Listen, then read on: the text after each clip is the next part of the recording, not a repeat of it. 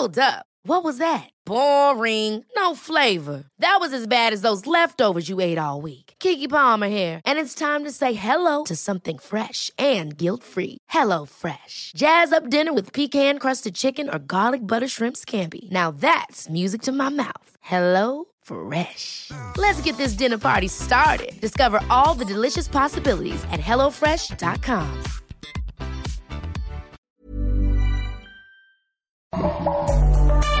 Más que arquitectura. Con los inexpertos Javier Alonso y Ángel Sánchez. Conoce todo el mundo de la arquitectura, diseño y construcción en una misma frecuencia. Kiss 977. Te presenta Más que arquitectura. Comenzamos.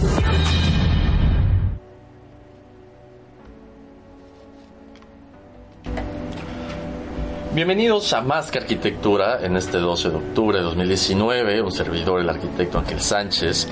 Y bueno, Javier Alonso está de vacaciones. Un saludo eh, por allá. Y bien, bienvenidos a, tu espacio intangible. Ya estamos en vivo en Facebook Live también. Nos escuchan allá, David, me parece. Todo en orden. Y bueno, muchas gracias al Grupo CIPSE y aquí XFM por este espacio. Y bueno, hoy tenemos como invitado especial al ingeniero Enrique Escalante, director y fundador de la empresa Precon. Bienvenido, Enrique. Es un gustazo tenerte aquí en el programa hombre, es un gustazo y además la, presentación que hacen de los inexpertos. Yo creo que ya desde la vez pasada que estuve con ustedes a hoy, yo creo que eso de inexpertos ya, ya se puede eliminar. Muchas gracias, Enrique. Es un, es, un, placer que lo digas, pero digo, eh, eh, el, tema de los inexpertos pues ayuda, yo creo, a, que, a que centremos la atención a ustedes, los, los invitados, ¿no?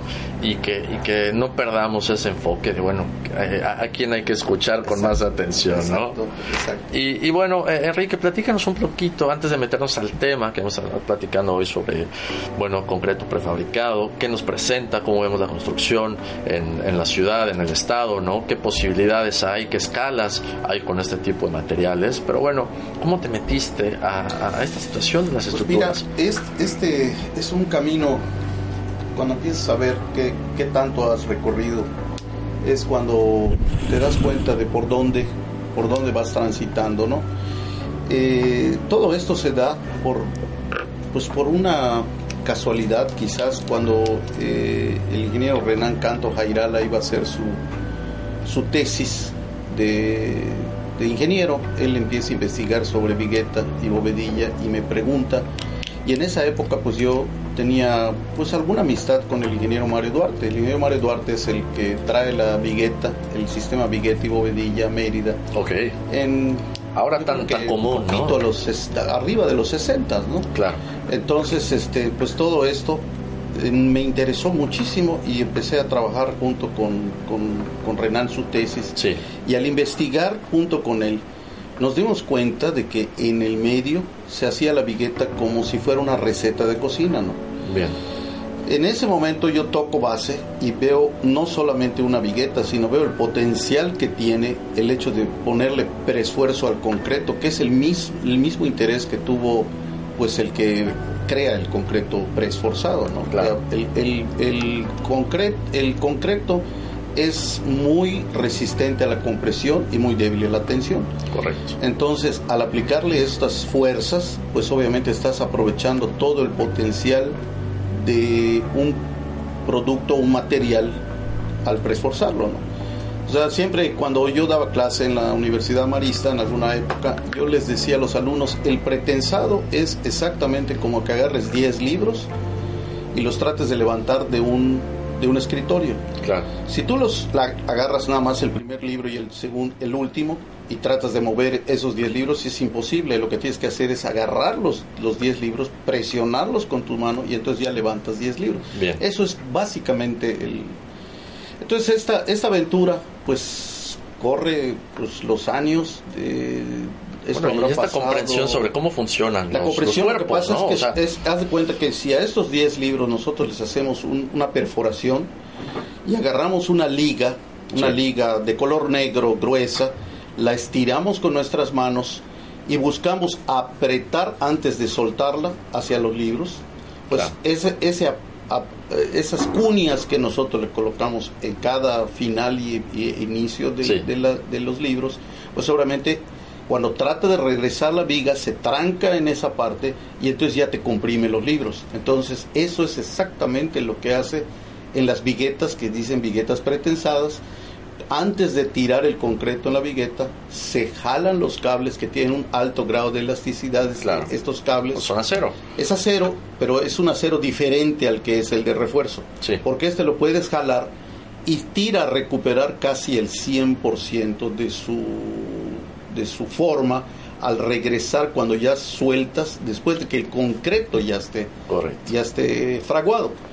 Entonces, pero te digo, esto se hacía y se sigue haciendo como una receta de cocina en las, en las plantas, ¿no? Entonces, hay muy poco conocimiento de lo que realmente está pasando y todavía menos en muchas empresas que dicen yo yo no yo no puedo calcular pretensado. Eso se daba muchísimo antes. Ahorita me da un gusto enorme que ingenieros que han pasado por la oficina o ingenieros que salen de la facultad de ingeniería han tomado la iniciativa de estudiar esto. Claro.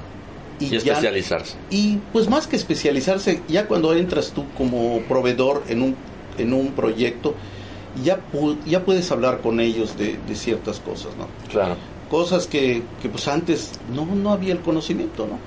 Correcto. Y bueno, además de que esto no es cualquier cosa, ¿no, Enrique? Dios, son 27 años. son 27 años, cumplimos 27 años, como te comentaba antes de iniciar el programa, el domingo. Este, pues si te cuento anécdotas y cosas que pasan o han pasado en 27 años, pues obviamente es un montón de experiencias y todo, porque yo creo que el, el ahorita se, se estila mucho de que, de que hay que estudiar una maestría para pasar a un cierto nivel. Yo soy de la opinión y así cuando conocí al arquitecto Teodoro González de León, de que la maestría ¿no? no, no, fue una experiencia inolvidable. Gracias a nuestro amigo Javier Muñoz que estaba de director en la Facultad de Arquitectura de la Universidad Marista. Bien. Este, pues tuve oportunidad de conversar con él y me decía, las maestrías es para, para se, se tienen que estudiar fuera, ¿no? Claro. Este, se estudian en el, en el terreno, en el camino, no, este, no quiero decir y que no se tome a mal que, no son en los salones, buenas, ¿no? Pero, pero yo creo que muchas veces, o sea, ¿qué pasa cuando estudias algo? Entras a la escuela, cumples los créditos, sales y allá se quedó. Como que como que no se sigue, o sea... Esto es una cosa continua, el conocimiento, el aprendizaje así debe ser. Vamos a hacer una pausa con eso, Enrique. Vamos a regresar con eso después del corte. Nos vamos con Ed Sheeran, esto es Lego House, y regresamos con este tema que se está poniendo buenísimo, además que arquitectura. Gracias. Culpa, Enrique, no habíamos tomado el, el tiempo. Ajá. ¿Cómo está? Estamos bien de tiempo. Ah, ok. A ver, nomás, entonces, ¿a qué hora para que yo me organice? A ver, acá regresamos, pero... El siguiente corte es a las 6 de la tarde. Ok. Y el último sería a las... No, el siguiente sería a las 6.15 y el último a las 6.30. Ah, ah Cada 15 minutos, ¿no? Sí, cada 15 ah, minutos. Ahorita vamos a entrar a las... Entonces 6.15. Bueno, ah, sí. El siguiente es a las 6. Este es ahorita de las 45. Ahorita vamos, después de la canción vamos a salir al de las 45. 6.45. Ah, ok. Después sigue, perdón, de las 5.45. Luego sigue el de las 6, 6.15 y 6.30. 6.15, ah, ya, por 6.15 ya terminado. Para acá 6.12 para meter la rola que me Exactamente. Y luego el de las 6.30, pero el de las 6.30 pues ya habremos despedido, ya es para despedir, ya es la salida. Enrique, deberías tener tu podcast sobre estructuras de concreto, ¿eh? Fíjate que lo pensé después. Y, hace rato que estábamos platicando este rollo de, los audios y todo eso. ¿Te, gusta? Está, está chido. Es que hay, hay, hay el. un poco, por Sí, talento, ¿no? Sí. O sea, yo veía esto. Bueno, como te dije la vez pasada. Sí, sí, sí. Tú no, creciste visitando cabinas de radio y todo. El olor del, del metal del micrófono lo tengo, pero... Qué chingón, ¿no? De hecho, Ok, ¿quién, quién más? Saludos de Mati González de la Argentina. Mati González, saludos, creo que nos escucha muy seguido. Sí. Ok. José Nahuatl. Gracias. José, Dice José que haga su podcast, aquí se, le, se lo producimos. Buenazo, ahí está. José de la oficina, ¿eh? Así es, así es. María José. Miguel Ponce de León. José ah, Miguel. Miguel, sí. Claro. Carlos Peniche. Penichón. Carlos Enoa. Carlos, oye, amigo, saludos, gracias. Creo que iba a hacer unas preguntas interesantes, Carlos. Espero las esté eh, armando, que vamos a responderlas sin problema. ¿eh? Eh, Son de frecuentes, ¿no? Sí, sí, sí. No, y Carlos vino la semana pasada, Carlos Génova. Ah, artista, padrísima su chamba. Sí, vi que, ah, ah, pues él vino la semana pasada. Ah. Además está padre, creo, ¿no? Que, que bueno, eh, vienes al programa, escuchas el programa y esta situación pues cambia, ¿no? Como de, de, roles de vez en cuando, a veces te toca escuchar, a veces te toca preguntar, ¿no? Tú que estás súper pendiente siempre, yo lo sé, eh, pues me, me gusta. No, está excelente, ¿no? O sea, esto es...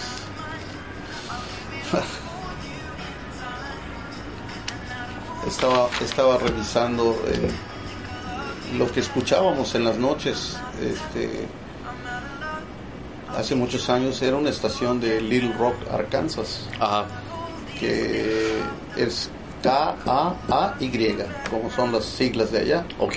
Y como a las diez y media empezaba un programa que era Beaker Street. Beaker es el nombre de, de, la pipeta que usan para, okay. para cosas químicas. ¿no? Entonces, el, el, que hacía el programa, pues hizo una historia, porque se, este, esta estación se escuchaba hasta, el, creo que hasta la Patagonia en la noche. Ya. Era de rock, pero rock Pesado. Pesado, bueno, escogido por él y piezas del, o sea, le decíamos las de la cara B, las que nadie escucha. Ya, ya, ya. Porque en los viniles era cara A, los, eh, el lado B era así medio alternativo, un poco alternativo, ¿no? La, la propuesta. la, la, que iba a ocupar algún lugar en el hit parade, ¿no? Sí. Y el lado B, este, pues eran las que no se escuchaban, ¿no? Ya. Pero este programa arrancaba a las 11 y terminaba como a las 12 y media, ¿no? Entonces cuando éramos estudiantes, pues escuchábamos la KAY, ¿no? Ya. En una ocasión, cuando fui con Mario Duarte, en una presentación que nos iban a hacer de, de varilla, que ya, ya está en el mercado, varilla hecha con fibra de vidrio. Okay. Varilla para reforzar elementos de concreto hecha de fibra de vidrio que el cual te quita todos los temas de la oxidación en sus principios, en, los elementos de concreto para refuerzo. En los inicios, este, esto que lo vimos en 1986, era gobernador Bill Clinton de, Little Rock, Arkansas. Ok. Ok, entonces esta gente habían obtenido un, una lana para para empezar esto y, por Azarcoya, por, por el papá de Azarcoya, creo que conoce a este muchacho Azarcoya, no me acuerdo su nombre este, invitó a Don Mario, ¿y por qué no vienen a verlo? Porque yo quiero distribuir ese producto. Y, fueron Y fuimos a verlo, fuimos a verlo. Entonces, cuando llego a Little Rock, me acuerdo que allá escuchábamos la estación, ¿no? Entonces, yo quería ir a la cabina, ¿no? No, no, no había nada que ver en la cabina, pero era ver dónde se transmite, ¿no? Ya. E, era una sensación así especial. Entonces, este, habían cambiado a, a estación evangelista. O sea, bueno, ya partieron el agua. sí, ya el programa ya no estaba, pero, pero te digo, yo llegué, no sé, habrá sido un octubre o un septiembre que nos fuimos. Ya. Y hace un mes que acababan de dejar de transmitir. Pero pudo conocer de todas maneras las instalaciones de la estación. No, no, llegué, porque ya me dijeron, no, es como ese evangelista, me dijo, ya está un poquito así como... Ya está cerrado. Entonces ya no llegaste justo para El edificio más alto del Little Rock era la torre de TCBY, que era la que estaba en boga del yogurt a nivel mundial. Okay. Que por cierto, no sé qué pasó. Si Con esa franquicia desapareció. Estuvo aquí en Mérida algún tiempo. Sí, estuvo aquí en Mérida. Pero ya tiene rato que no. sí, hace rato. Entonces, este te digo, era un pueblo. Pero es que además habla de cómo hace un momento platicaba con Ángel precisamente el tema, cómo la gente desea ser parte del medio. Sí. O sea, cómo desea que el medio también sea parte de su historia. Claro.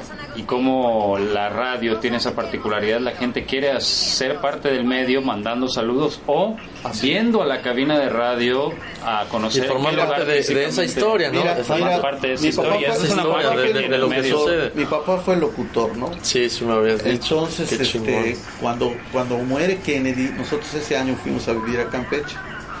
Y digo, no es criticar a la gente de Campeche, ¿no? Pero, pues, este, fueron a la casa y golpearon la gente cuando estaban transmitiendo todo lo de Kennedy y le dijeron a, mi mamá, le dice, oiga, podemos pasar a escuchar la radio porque sabemos que aquí vive y aquí se debe de oír mejor, ¿no? Sí. O sea, como que no había ese, o sea, se oye mejor la radio en casa del locutor. Claro, claro. Porque el locutor llega mejor la señal, la señal, llega mejor la señal, señal VIP. Sí, ¿no? Y eh, eh, realmente eran otras épocas, otras épocas, este pero te digo, el, la cabina, y, y, lo, la cosa es que en esa época se permitía fumar en la cabina. Mi papá no fumaba. Cuando se fumaba en los interiores en todos lados. No, hombre, y, las cortinas, y, imagínate todo el aislamiento, cómo absorbe el, olor a Apestaba Entonces ese olor de la, de la cabina. Claro. E, era así como distintivo para... Entonces a ti el, olor a cigarro, a, exacto, te, te, ha de recordar claro, cañón a, esa época. Era, era, el olor de, lo, de la cosa metálica que había dentro de la cabina y, ya, ya, ya. y, y el cigarro. Buenazo. Un podcast. Esto sí se oye en Facebook. Sí, claro. Sí. Todo lo que acaba de decir que está enfocado. Todo lo acabo de escuchar, claro.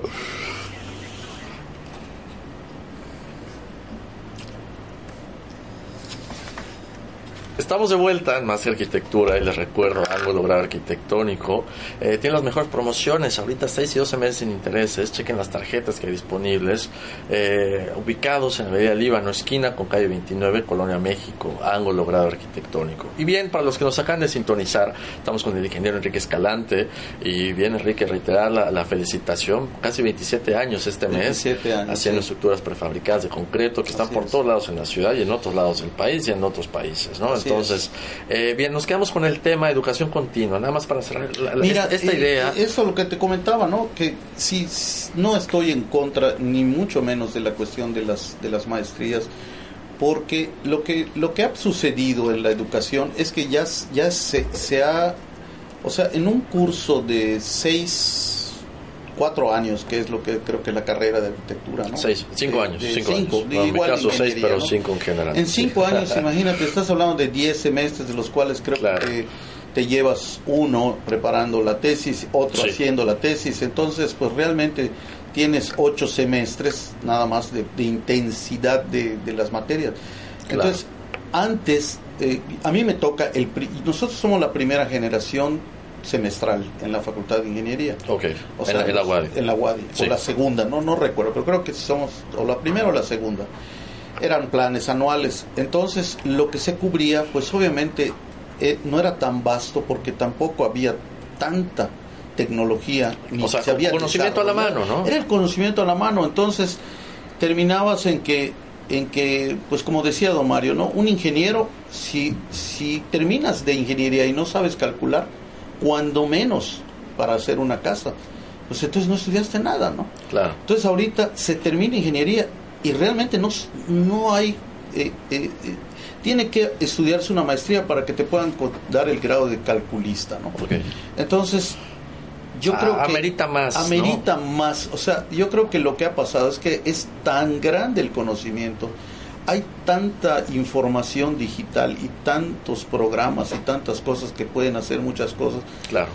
Que tienes que pasar más tiempo en, la universidad. Entonces, como que cortan y dicen, continuará. Y eso pasa. Es responsabilidad de cada quien. Claro, pasas a la maestría. No, es responsabilidad de la siguiente universidad a la que te metas a estudiar algo más. Es, tu vida y, así debe ser, debe ser algo continuo. Y realmente, y realmente lo que, lo que pues en mi caso, lo que pasó, ¿no? Después de que yo empiezo y trabajo con el ingeniero Duarte, claro. pues había muchas cosas que él me transmitía de, de, lo que él había aprendido. Sí. Pero pues ya empezaba a desarrollarse, ya con más, había más información. Entonces ya tenías la oportunidad, cuando menos, de tener teléfonos que pudieras llamar a los Estados Unidos sin la preocupación de que te iba a costar la llamada un montón. Y entonces hablabas a las librerías para pedir libros de lo que te interesaba. Claro no había internet, entonces tenías que... Esa curiosidad debía ser mayor, debía ser mayor. O sea, por decirte, mi primer libro de prefabricados, eh, en las citas de mi libro de concreto venía, este, decía la cita PCI, eh, que es el PRIS 3, Precast Concrete Institute, que está en Chicago, Illinois. Sí. Entonces la cita decías, bueno, ¿y qué es el PCI? Y entonces luego empezabas a buscar a través de, de directorios, este o ¿Dónde amigos estaba ese lugar o qué, era, ¿no? Y, hablabas por teléfono y decías, oye, mándame por correo la lista de tus publicaciones. Y entonces me llega ese paquete, uy, se te abre el mundo, ¿no? Así como checas una página, estás buscando, ahorita lo que quieras, tecleas enseguida y te sale, ¿no? Imagínate. yo, creo que esa facilidad al conocimiento o esa accesibilidad nos ha hecho un poco más eh, lentos en poder absorber ese conocimiento, yo creo que sí. Y sí, sí te digo que ahorita la, la satisfacción instantánea es, es realmente un problema, ¿no? Sí. O sea, habría que echarle más ganas para poder saborear cada, cada paso a lo que aprendemos. desgraciadamente la necesidad o sea, cuando tienes hambre quieres comer, ¿no? Sí. Y averiguas cómo hacerle para comer. Claro. Y si no tienes dinero, pues vas a trabajar. Ahorita como que eso ya se soluciona un poco más, ¿no? Sí. Eh, no estás tanto en aprietos. no estás las tanto en aprietos. Son más fáciles, entre comillas, ¿no? Ahorita, en, algunos sentidos. Si necesitas traducir eh, una canción, sí. tecleas la canción o la copias, copy-paste, la metes al traductor y te traduce toda la canción, ¿no? En nuestra época, o sea, tenías las letras de los Beatles cuando empezó, los, fueron los primeros que trajeron las letras de las canciones atrás. Claro. Entonces, obviamente, con, la, con el poco inglés que todavía se manejaba, pues obviamente agarrabas tu diccionario y empezabas tenías que armar toda la canción, ¿no? Claro, tenías que armar todo eso. Y era cuando disfrutas un álbum, horas y días y semanas, ¿no? Exactamente. Y ahorita te lo echas en una tarde que lo matas y exactamente, exactamente. O sea, ya, ya no es este pues esos ese ese paso o sea, ese cruce que hicimos en nuestra generación, de todos los de nuestra generación, pues obviamente se refleja en todo lo que haces en tu día, ¿no? Claro. O sea, leer libros, buscar los libros, conseguir libros, preguntar a los expertos. O sea, ese proceso fue lo que a mí me abrió muchísimo. Ya que tocamos ese tema, Enrique, ¿qué aconsejas a, a, todos los chavos que nos escuchan y entienden esta situación del conocimiento de fácil acceso eh, qué hacer para valorar ese conocimiento o cómo absorberlo de manera correcta. Mira, yo lo que creo yo que hay que hacer es que cuando vayas a hacer algo, lo que sea, por ejemplo, si en cuestión de arquitectura, ¿no? Si van a hacer un estadio, hombre, sacas del internet 5, 6, 7, 8 referencias de estadios. Muy similares a lo que tienes que hacer. Sí, claro. Y entonces te metes a Amazon y compras si no tienes dinero para comprar los seis libros, puedes comprar tres. Claro. Este, a mí, a mí muchas, mucha gente me critica. si no tienes para comprar los tres, dejas de hacer algo más y entonces compras por lo menos uno, ¿no? O sea, hay que sacrificar algo. Pero ya se dejó de consultar la información, la información escrita que es valiosísima. Así es. Entonces yo creo que, por ejemplo, eh, a mí a veces me tocan temas muy específicos y entonces a través del internet buscas un paper, como le dicen. ¿no? Entonces ese paper entras a Elsevier, eh, Science, eh, todos los donde se publican los papers, y te dice, este papel cuesta, o está escrito vale 20 dólares. Sí. 20 dólares son 400 pesos que te los gastas. Pero por una investigación que Pero, dices, hombre, te, lo mandan en PDF y lees todo lo que han investigado los demás, ¿no? Claro. Correcto. Por ejemplo, eh, el tema de, la, de las cimentaciones aquí en, Yucatán, ¿no? Que, se toma tan a la ligera, ¿no? Porque estamos acostumbrados a tener a la ligera sana, a poca profundidad y del lo, suelo. Lo más cercano que yo he encontrado a lo que es el, la, las, la roca yucateca, lo encontré en un investigador geológico que está ubicado en Australia. Okay que obviamente esos estudios que hizo y esas investigaciones, si las hiciéramos aquí, yo creo que él vendría a, consultarlo. Encantado, ¿no? No, hombre, eh, aquí tenemos una roca durísima, ¿no? Los primeros tres metros están sólidos, sólidos, ¿no? Y, lo que sigue también, ¿no? O sea, no quiere decir que no. Así es. Pero pues luego le dan valores muy bajos. Las empresas que vienen de, de la Ciudad de México siguen usando otras estructuras, no, no, no, adaptan, no, regionalizan. no creen la capacidad que te puede dar una cimentación acá. Vamos a quedarnos con esa idea, Enrique. Vamos un porte y regresamos con más que arquitectura. Oye, se está yendo volando el tiempo. Sí, hombre. Sí. Eh, bien. Por eso cuando vas a tomar los tragos y se pone buena la plática. No, no cree tu esposa que... Ah, exacto, aquí están haciendo otra cosa. Otra cosa. ni la novia ni la esposa creen que pasó. ¿Quién, ¿Quién dice? José Luis Pérez Grimaldo. Ingeniero, qué bueno que logró son, sintonizar ahorita. Saludos a la Ciudad de México. Carlos Mérida. Ah, Carlos, saludos. Vidal Sichergey. Carlos, Carlos Martínez, saludos, man. ¿Quién? Perdón. Vidal Sichergey. Bueno, pues saludos. Ah. no alcanzo a pronunciar, pero. Y Edwin Traba. Saludos, Edwin. Edwin Traba. Sí, es el arquitecto. Ah, ok. Ah, órale, órale. Pues está. Ah, Rodrigo, ah, saludos. Siempre sintonizas, man. Saludos especiales. Eh, es increíble, de veras, que te topas que tienes un valor del, o sea, nosotros ya, ya qué hacemos, porque es tanto lo que le bajan al, al, al, valor de la roca. Ah. Que dices, eso me va a dar unas zapatas enormes, ¿no? O sea, empiezan a hacer cosas. ¿Pero qué, qué, decías cuando salíamos? O sea, vienen constructores de otras partes de la Ciudad de México. Y, y, tú les das un valor, por decirte algo, una roca aquí, este, un cilindro. Si yo saco un corazón de la roca, del, primer manto, y hago una prueba, me da lo mismo que me da un concreto de 250 kilos por centímetro cuadrado. Okay. O sea, se rompe el cilindro y te da 250 kilos por centímetro cuadrado. Ah, he tenido rocas que han dado 300. Okay. Kilos por centímetro cuadrado. Si tú lo multiplicas por 10, te da toneladas por metro cuadrado. Entonces de 250 se vuelven 2.500 toneladas por metro cuadrado. De resistencia que tienes en el suelo, sí. que ya está puesto. Entonces tienes una columna que, te da 600 toneladas. Entonces no te da ni para una zapata de un metro por un metro, ¿no? Entonces dices...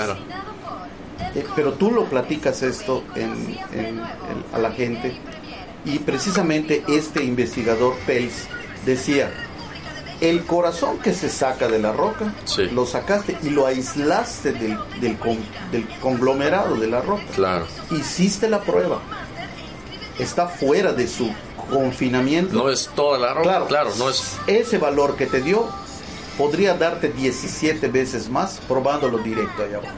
Claro. Entonces, decías, bueno, no vamos a, usar 17 veces más porque es una grosería. Claro, pero 10. Pero cuando menos vamos a usar este, bueno, yo muchas veces les digo, no usemos 2.500 toneladas, usemos 500, todavía de lo que se rompe, sí, la quinta parte, ¿no?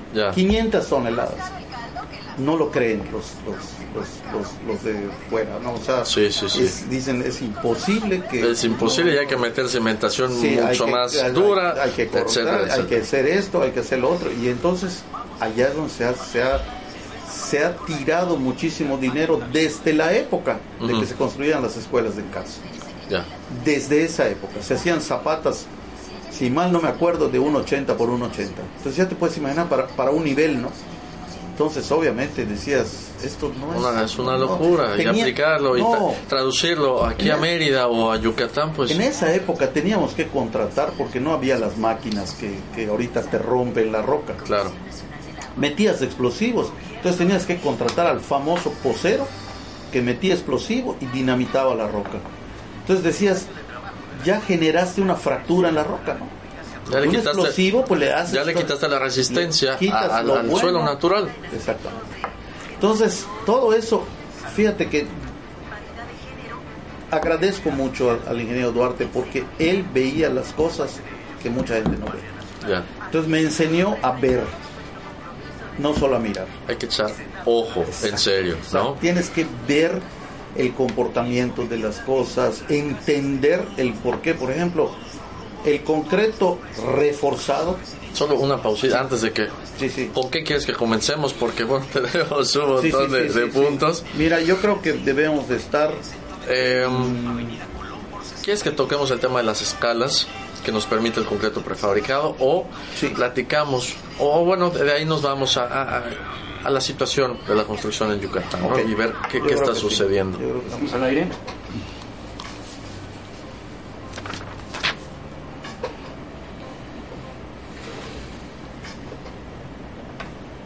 Estamos de vuelta en Más que Arquitectura y les recuerdo, Jefe Sevilla, empresa líder en el ramo de infraestructura para la construcción como andamiaje, drenaje pluvial, alcantarillado, está muy pendiente siempre del programa. Eh, está el link de, su página, encuentren todos los servicios que tienen ahí, lo pueden ver en el Facebook Live, estén muy pendientes que les ofrece el Grupo Ferretero GF Sevilla. Y bien, para los que nos acaban de sintonizar en vivo con el ingeniero Enrique Escalante, Enrique, de vuelta contigo, eh, platicábamos eh, la escala que nos permite el concreto prefabricado, porque a veces relacionamos solamente obras grandes, obras gigantes, plazas comerciales, edificios con el concreto prefabricado, ¿y por qué no lo traducimos a obras de, menor escala? Esto yo lo, yo lo veo como, como que todavía estamos en la adolescencia eh, aquí en, nuestro medio del, del, uso del concreto prefabricado. Bien o sea, yo creo que se debe de permear más en las universidades. A mí me dio mucho gusto ver que un amigo, bueno, amigo y ex ex este ex alumno y ex trabajador de Predecon está haciendo ahorita unas celosías muy bonitas de concreto, ¿no? Ah, Luis Falcón. Luis Falcón saludos, saludos, saludos a Luis, porque inclusive eh, este una gente de México vino a pedirme estas celosías de tamaño manejable, tamaño manual y este Raúl Arana que trabaja conmigo me dijo esto lo hace Luis y yo no sabía y me da mucho gusto y veo que está haciendo cosas muy bonitas. Muy padre. Ese es un prefabricado de tamaño eh, manual o sea eso se coloca a mano o sea, la vigueta es un prefabricado. Tomando en el tema del, del, diseño siempre, ¿no? Así es, hay una cuestión estética eh, puesta en, en bueno, este, este muchacho es arquitecto, ¿no? Entonces, el paso que él tuvo por Predecon pues obviamente le dio un poquito de, de, la, de, la, de la imaginación de cómo utilizar el concreto para una cosa que a mí se, o sea, se me hace bellísima, ¿no? Sí. Este, no hay tamaño. En Estados Unidos este, hay las empresas que hacen prefabricados, te pueden hacer desde este, ladrillos, losetas, o sea, cosas muy sencillas, hasta cosas gigantescas. En la Ciudad de México no deja de asombrarme las famosas ballenas, ¿no? Okay. Las famosas ballenas son una cosa que... el segundo piso periférico. El segundo piso, y, y, solo lo vamos a ver en México, ¿no? Porque esto pues fue un diseño de José María Riobó y él pues dijo, mientras más grande la pieza, más, más rápido se hace, ¿no? Entonces, puede ser, puede ser posible, ¿no? O sea, puede ser que sí, sí tenga razón, porque en un tramo que tiene 35 metros colocas una pieza y ya hiciste la calle, ¿no? Y, se queda el claro listo. Y se queda claro listo. Ahora, ¿cómo está la situación de la vivienda con el tema de la, la vivienda ha crecido, y las piezas prefabricadas? La vivienda ha crecido enormemente en países como Arabia Saudita, eh, donde hay una demanda de vivienda enorme, ¿no? Eh, se ha inclusive robotizado la vivienda ya. O sea, si tú, si tú checas eh, cómo hacen las casas en, en Arabia Saudita, te sorprendes porque ya es puro robot, pura máquina. Entonces, en esos lugares ha tenido ya, la inversión es enorme, ¿no? Y allá lo que sobra es dinero. Ah, eso, eso iba a decir, allá la, cartera es otra, sí, e, esto empezó hace, hace años en Alemania, empezaron a, a hacer unas placas en las cuales cuelan la placa del, de la casa y luego cuela, da la vuelta, es una mesa basculante. Entonces gira y luego se cuela la parte de arriba. O sea, es un proceso así bastante complicado que lo han hecho amigos míos en la Ciudad de México, los que hicieron, este, los de Fapresa hicieron el, el Museo del Barroco en México. Pero es esta, esta facilidad para manejar estructuras de, un tamaño pues chico, mediano, pero pero darles la vuelta. O sea, suena sencillo, pero no, no, no, es, sencillo. y si tú ves las máquinas que utilizan esta gente, eh, eh, han comprado, en Arabia Saudita han comprado la tecnología sueca, alemana, holandesa de estas empresas que hacen estas, estas casas en serie. Aquí en Mérida, pues yo no creo que, que tengamos los niveles de vivienda que se necesita, que esta gente necesita, pero para, para nada. Podemos seguir aprovechando nuestra mano de obra, que es pues, hay mucha, más barata, este, ¿no? Bueno, y la Viguetti Bovedilla vino a solucionar un problema de no tener que poner simbra de, madera en los techos. Que es un costo importante en la Pero extrañamente estamos regresando a, a, poner otra vez simbra de madera, ¿no? ahorita veo muchos edificios postensados aquí en la ciudad, ¿no? Que los hacen de, fibra de fibra de fibra y, exactamente entonces hemos regresado como digamos un poco al, al pasado porque esta gente lo que ha hecho es hacer eficiente lo que es ineficiente por naturaleza ¿no? o sea el movimiento de las cimbras el timetable que usan para subir y poner claro. este, estas cosas, pues obviamente es importantísimo. Sí. Pero, pero están, hay de todo ahorita en la construcción aquí en Mérida. Ahora, en, temas de tendencia, eh, Enrique, si podemos verlo en, un panorama general. no Vemos que en la, parte norte de la ciudad, dentro y fuera del periférico, vemos estructuras de acero, de concreto prefabricado, están generando vivienda, eh, centros comerciales, etcétera. Hay, hay, una tendencia fuerte en esta parte de la ciudad. En otras partes de la ciudad vemos estructura convencional todavía. Eh, eh, este panorama, yo, ¿qué nos yo lo que creo es que tenemos que llegar pero y eso es inevitable. Ahorita estamos terminando un edificio que está frente a Cabo Norte, frente a la isla. Correcto. Este edificio, mucha gente dice, ya llevó mucho tiempo. Y sí te puedo decir que sí ha llevado eh, un tiempo porque es integral. O sea, cuando tú subes un piso, pones el piso prefabricado, cuelas, que eso todavía no se ha podido evitar, colar el, el, firme de compresión y al mismo tiempo estás armando la fachada. Entonces tú cuando sales de ese piso montas estructura y montas fachada. En los edificios donde también estamos trabajando, se hace el edificio postensado o colado en sitio. Pero solo el esqueleto, ¿no? Exactamente. Entonces se pasan, digamos, un tiempo muy rápido armando ese esqueleto y después vienes con los acabados de afuera, que a lo mejor son prefabricados, y entonces el tiempo de uno lo sumas al tiempo de otro y te va a dar, este, ¿cómo se llama? Te va a dar este el mismo tiempo, Con la ventaja de que tú tienes pues ya todo el sistema integrado, ¿no? Por ejemplo, en este edificio estamos haciendo las escaleras, los cubos de elevador. Todo viene ya listo. Todo viene ya listo y se va yendo piso por piso, ¿no? Bueno, Entonces, ¿te parece, Enrique, regresando de corte, vemos qué implica esto en costos, el tema ambiental, toda la situación? Nos vamos con ACDC, esto es Girls Got a Rhythm, me parece, ah, eh, Junior, y regresamos con más que arquitectura, ya casi, ya casi, estamos preparando la rola para mandarla. Nos vamos en un minuto y bueno, estaremos este, tocando estos temas, ¿no, Enrique? Nada más estamos terminando y listo, estamos de vuelta en breve.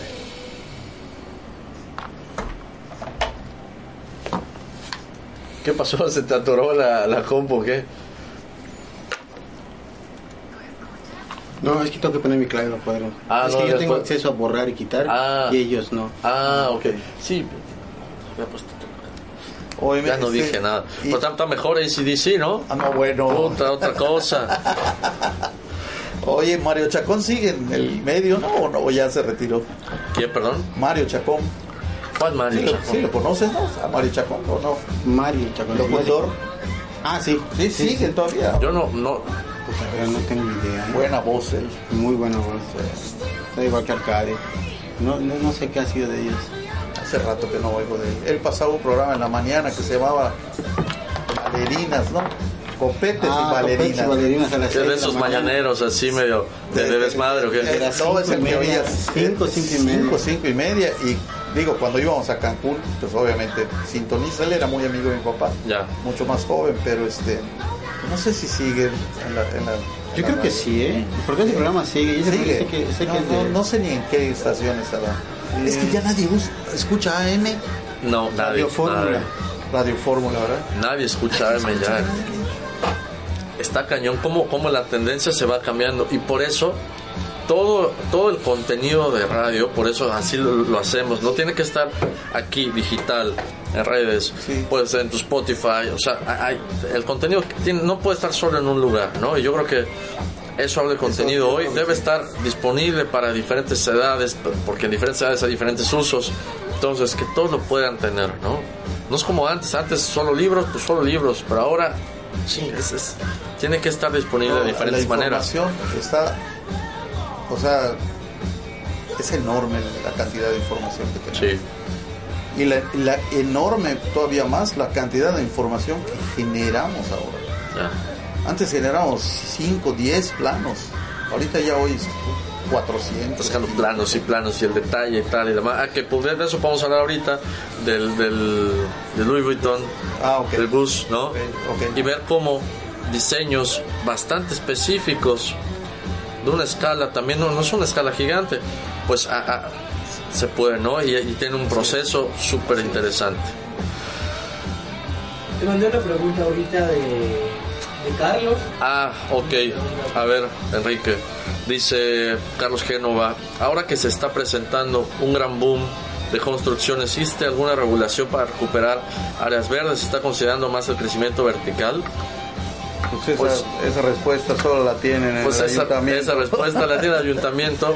Yo te digo, Carlos, que bueno, el plan de desarrollo urbano sí considera porcentajes importantes de cada desarrollo para destinar para área verde, uno, y dos, el tema de la densidad está considerado en el plan municipal de desarrollo urbano, de tal manera que hay jerarquías para desarrollar de manera concéntrica en la ciudad, de centro hacia afuera, facilitando todo el desarrollo al centro de la ciudad. ¿no? Entonces, yo, yo lo que pienso es que el, plan de desarrollo urbano creo que es un plan que no debe de parar. ¿ah? Sí, no. O sea, yo creo es, que es continuo, se tiene que actualizar. Si la ciudad, si la ciudad es una ciudad viva, no puede vivir con documentos que tienen cinco años parados. No, no, no. Tiene que estar eso. Tiene que estar totalmente, totalmente. renovándose y, y, es, debe ser un, un, dolor de cabeza para las autoridades ahorita medio. O sea, no creo que esté fácil. No creo que esté fácil porque hay como que dividen una zona, esta zona no se puede construir algo, pero pegado te pueden hacer un todo entonces, entonces está, está relativo eso no o sea claro qué es alto qué es qué es bajo no ajá. O sea eso nos comenta Carlos que se refiere a la recuperación de la biodiversidad. Ajá. Pues yo creo que eso dependerá de cada plan de cada constructor. Mira, yo creo que en, la cuestión de la playa se, se tomaron a tiempo las, las, las, previsiones y por eso estamos viendo dunas tan llenas de, árboles y cosas, ¿no? Claro. Porque antes tú 20 metros de donde el día que ibas a medir te ponías tu casa y, ahí te plantabas. ahora sí hay que... No, ahorita hay que hacer... Bueno, y hay, y hay que no sea invasiva la cimentación, porque antes Piloteado. sacaban todo el material y pues, le dabas en la torre. Ahorita pues ya el, los mini pilotes, como quisiéramos llamar. Porque antes no se entendía que el, o sea, el, mar y el ecosistema de la costa no es el, mar y la arenita que está ahí, o sea, funciona con la duna, funciona con los... exacto, funciona con todo el ecosistema que está kilómetros para adentro, ¿no? Y eso es un sistema completo, ¿no? Por poner tu casa en la orilla de la playa. Por ejemplo, en la, en la Riviera, pues digo, ha habido cosas terribles, pero también hay cosas positivas. No dejan que las, las, la altura de las de las construcciones sean más que la, lo más alto que sea la, la, selva, ¿no? Ok. Entonces, tú estás hablando de que allá 12 metros es máximo. Qué bueno. Entonces, cuando tú entras a una construcción, ves desde lo lejas un poquito de la azotea. ¿Por qué? Porque, pues, yo creo que eso... No, y además, si edificios grandes le empiezan a dar sombra a la selva, le das en la torre. Pues son árboles grandes, son organismos chonchos, ¿no? O sea, entonces ahorita estamos trabajando en un proyecto allá cerca de Tulum. Sí. Y está repartido. ¿Cómo ves la situación de, Tulum, Enrique? Y esto, Tulum este todavía no se... Arrasando con, lo, la selva. Lo que pasa es que están acabando con todo, ¿no? O sea, sí. eso, el desarrollo significa... Ahorita están medio acabando. Ya. Ya, dice, ya, ya no es aquello de que vienen y barren y quitan todos los árboles y vamos a plantar acá un, no, ahorita, un edificio. Ahorita es con pinzas intervienen. Y yo creo que eso es bueno, ¿no? Y se está, se está dando mucho el turismo ecológico, que eso también es muy bueno. Nada más que antes era hip, ah, ah, me topé con un, un, londinense en la playa. Me dice, lo malo es que antes era hippie y ahora es hipster. Me Ahora es hipster. O sea, antes costaba 20 dólares dormir en, una cabaña que te dan 2000 y ahora, la misma. La verdad, ese es el desarrollo, ¿no? El desarrollo y además que lo, está, de moda esto como ecológico, pero la gente tampoco quiere perder sus comodidades, ¿no? De todos modos quieren un baño que funcione, que huele rico, que los moscos, que lo, ¿no? O sea, quieren quieren la, selva, pero no quieren la selva, ¿no? Entonces es como, te decían, ¿no? Este, van a, a, decretar que ya no se use plástico. Entonces la gente se pregunta, ¿y qué vamos a usar? Sí. o sea, ¿y con qué lo sustituimos, no? ¿Y en qué llevo mi agua y en qué...? Ah, no, ¿Con qué lo sustituimos, no? Entonces yo creo que la, la, la solución no es... ¿Cómo? Tus jícaras. Con tus jícaras, pero ¿cómo transportas cantidades importantes, no? No, no, es, es... Ahorita me dio mucho gusto ver que la, la empresa esta que vende agua dice que ya sus botellas son son 100% ah, biodegradables. no biodegradables, ah. 100% reciclables. Ok, es distinto. Creo que no son biodegradables. No, pero ahora ya hay tantos, hay plástico de piedra, hay plástico... Ok, 11 minutos, o sea, ¿cuánto nos va a quedar? Master, cuéntanos. Ya no lo escucho. Lo metemos. Estamos de vuelta en Más que Arquitectura, para los que lo sintonizan en este último bloque eh, con el ingeniero Enrique Escalante. Bien, Enrique, eh, estamos platicando durante el corte. Hay algunas obras que vale la pena mencionar, ¿no? como casos especiales y, experiencias. Eh, ¿Cómo fue el caso de la obra de la tienda, la flagship de Louis Vuitton que colaboraron con, con Materia y el arquitecto Gustavo Carmona en la Ciudad de México. Hay una situación súper interesante en este proceso. Mira, sí, fue muy interesante y lo que realmente representa el trabajo que se hizo de 400 metros cuadrados, porque no tiene más esa fachada, sí. este, fue una labor de diseño muy, muy intensa, ¿no? Este, de hecho, este, se trabajó mucho al sistema que se emplea para hacer este tipo de tiendas. Cuando se hace algo nuevo, se hace primero la muestra, ¿no? Ok. uno a uno. Uno a uno, sí, fue uno a uno. No, no de toda la fachada, obviamente, pero de las piezas representativas. Entonces hicimos una muestra uno a uno en la planta y vino la gente de Francia a ver que, pues, lo que podíamos ofrecer. Igual y me dijo Gustavo. Había, había escepticismo, había escepticismo en la pues Lo que pasa es que dijeron esto, esto nunca lo hemos visto en concreto, ¿no? Claro. Entonces Gustavo me dijo, pues aquí hay un reto, me dijo, porque yo he visto que haces cosas muy padres. Yo trabajé con él en la Quinta Montes Molina. Sí y este y él realmente me dijo logramos el objetivo y logramos lo que lo que queríamos como arquitectos este era un reto nuevo y yo creo que este puede ser un reto. Nada más que pues cuando me mostró los planos dije Dios o sea, no sé ni cómo vamos a empezar con esto y precisamente Luis Falcón nos dio la idea no por qué no utilizan este látex para hacer sus moldes y entonces ah, ya, ya con esa idea este empezamos a explorar a explorar y ver, bueno, esto se puede hacer así. Y fíjate que no hay proyecto que desde el principio quede como, como lo pensaste. O sea, no me refiero al diseño de, de Sino que hay una evolución de la hay solución. Hay una evolución y eso es lo que lo hace bonito, ¿no? Lo hace bonito y a veces este, hay molestia porque lo que tú pensaste no es realmente lo que llega a ser al final. no es exactamente, pero hay, que ser flexibles, ¿no? Siempre hay que ser flexibles. Esta, esta, flexibilidad este, tiene que existir tanto en la arquitectura como en la ingeniería. O sea, ni el ingeniero debe venir a poner este, columnas como viruela en un proyecto, ni el arquitecto te debe decir que se sostiene con globos, o sea, no puede ser. hay, hay, una media, pero si se le mete diseño a esto. Sí, sí, si los dos, si los dos actores de un proyecto le meten, como digamos, el coco o el, el diseño, pues obviamente hay un periodo que vas a tener que invertir para hacer que se pueda hacer.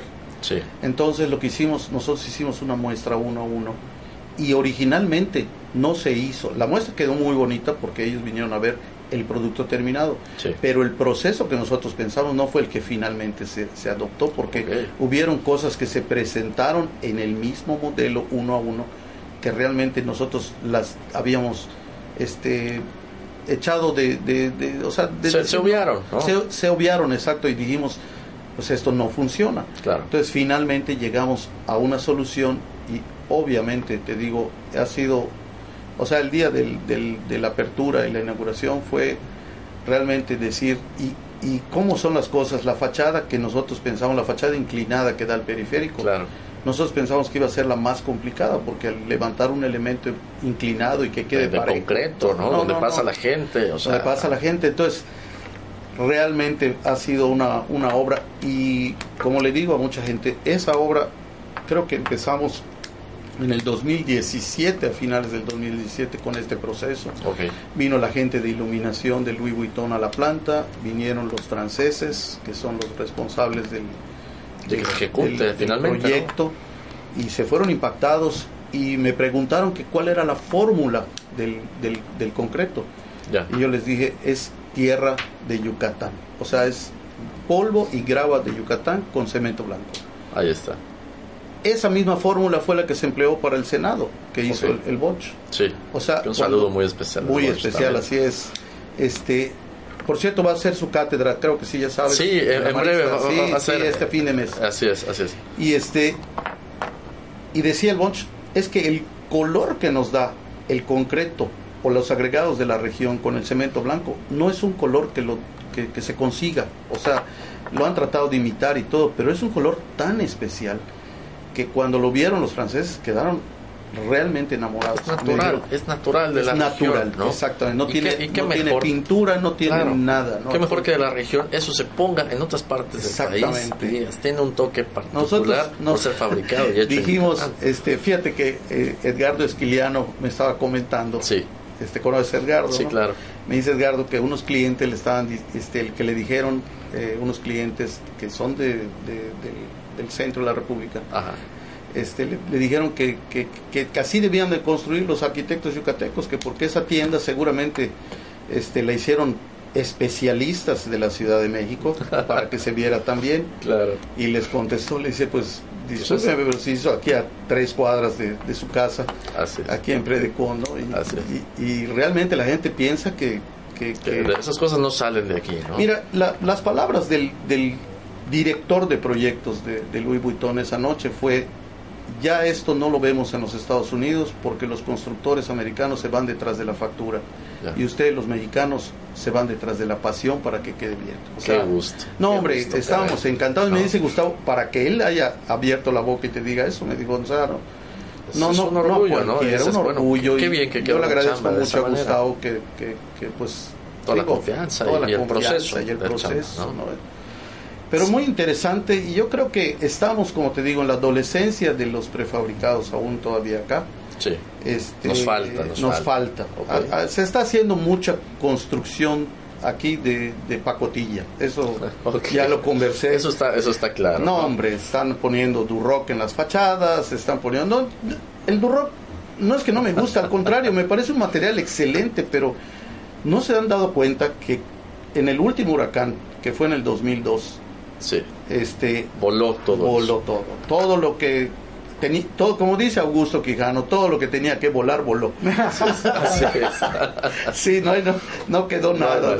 correcto. Entonces el concreto te da esa versatilidad, ¿no? Que te da una estabilidad muy grande para, pues para proteger tu inversión, ¿no? Yo eso es lo que creo que, que es lo más importante, ¿no? Correcto, eh, Enrique digo, contigo podríamos hacer programas de, dos horas, me, parece, ¿no? Pero ah, estamos casi al final, me gustaría tener eh, una pausa pequeñita para que puedas darnos una reflexión, Enrique, y que nos digas hacia dónde va Yucatán, qué hemos visto, qué tenemos eh, y qué podemos esperar. Correcto. Eh, ¿Ahora o después de la pausa? no, de una vez, de una, vez. Mira, yo creo que estamos en un... Está creciendo el niño, pero las hormonas de crecimiento están revolucionadas, o sea, están este, haciendo que crezca demasiado rápido, ¿no? Entonces en un descuido vamos a ver este, un niño que va a tener una mano o un brazo más largo que otro. Correcto. Porque, porque no se reguló el crecimiento, hasta, hasta en los humanos tenemos que regular, ¿no? ¿Qué podemos hacer como ciudadanos, como arquitectos, constructores? Yo creo que entre todos hay que, y, y, y yo sí le ofrezco o le digo a la autoridad que creo que hay eh, profesionales que sin cobrar, ahorita que estamos en las épocas de las vacas flacas, como dice nuestro presidente, así es. Yo creo que hay mucho profesional acá que sin cobrar podemos estar sentados en una mesa y ir a dar consejos, ¿no? Así es. Yo creo que eso es válido, hay un buen colegio de ingenieros, hay un buen colegio de arquitectos y creo que entre todos podríamos dar muchísimas ideas para que esto pues no se salga. ¿no? se puede dar de manera Es que en cualquier momento esto se, se, desboca, ¿no? Así es. Que de hecho ya lo estamos viendo, ¿no? O sea, de hay repente. Que cuidar, hay que cuidar nuestra ciudad. Mucho, mucho. Hay que cuidarla y quererla, ¿no? Yo creo que. El otro día venía yo en el, en el periférico y digo, bueno, a lo mejor, a lo mejor, como ingeniero, pues en el centro del periférico podría cruzar un tren, un tren urbano que nada más esté dando vueltas. Así es, Tony Peniche vino hace un par de semanas a platicar eso. Pero es que, eso, es que es lógico, ¿no? Dices, oye, está, este vacío de, hierba al centro. metes allá una serie de, a lo mejor de prefabricados, lo, que sea, ¿no? Claro. Y que crucen, diga que tuvieras dos o tres trenes que estén dando la vuelta, obviamente tus paradas y allá pones semáforos, que la gente se baje. Pero luego ves la realidad y dices, ¿en qué estamos pensando? Así es. Así es, estamos pensando en otras cosas, se nos desvía la mente, está muy bonito más que plazas, queremos eso, eso, eso. Yo creo que hay, que concentrar qué es importante en nuestra ciudad, qué necesitamos. Y yo creo que se sumaría mucho la iniciativa privada al, cómo se llama al, al tema, ¿no? O sea, si tú le dices a alguien, oye, invertirías en un tren no de que venga de México hasta, hasta Cancún, ¿no? En un, en un tren urbano que te dé la vuelta. a lo mejor que no sean trenes, que sean tranvías, que sean un, un, metrobuso. Claro. Porque, digo, las, las gentes que, que están en, en, las periferias de la ciudad, tienes que irte al centro. para volver a, subir o, mover. Yo nada más le pediría a, cualquiera de las autoridades que, que se fuera, digamos, que los soltaran, llevaran a no sea el encargado de las vías terrestres y me lo suelten allá por donde está Floresta o por San, Gran San Pedro Cholul y le diga, a ver cómo llegas, cómo, cómo, ¿Cómo, llegas a tu chamba. exacto. Tiene que irse en un camión al centro, del centro creo que tiene que tomar dos camiones, o sea, es ilógico, es ilógico. Hay que mejorar. Mira, Sultán Medina dijo una cosa muy cierta, la ciudad que se hace para los vehículos está perdida. Aquí la ciudad se empezó a pensar para los vehículos y cada día hay más vehículos pero no se piensa en el transporte urbano, ¿no? Y ya el grueso de la gente lo va a pedir, porque la gente que no tiene coche es mucha. Correcto. nos quedamos, nos quedamos con ese, Enrique. Yo creo que sí. Se nos ha acabado el tiempo de hoy. Muchísimas gracias por tu visita. Ha sido buenaza esta, esta charla, Enrique. Muchísimas gracias. Esperamos tenerte de vuelta pronto. Y pues nada, este, nos vemos el próximo programa. Muchas gracias a los patrocinadores. Gracias a XFM. Gracias a los que nos sintonizan en Facebook Live. Estamos el próximo miércoles. Nos vemos con más que arquitectura. Gracias. Hasta la próxima. Gracias.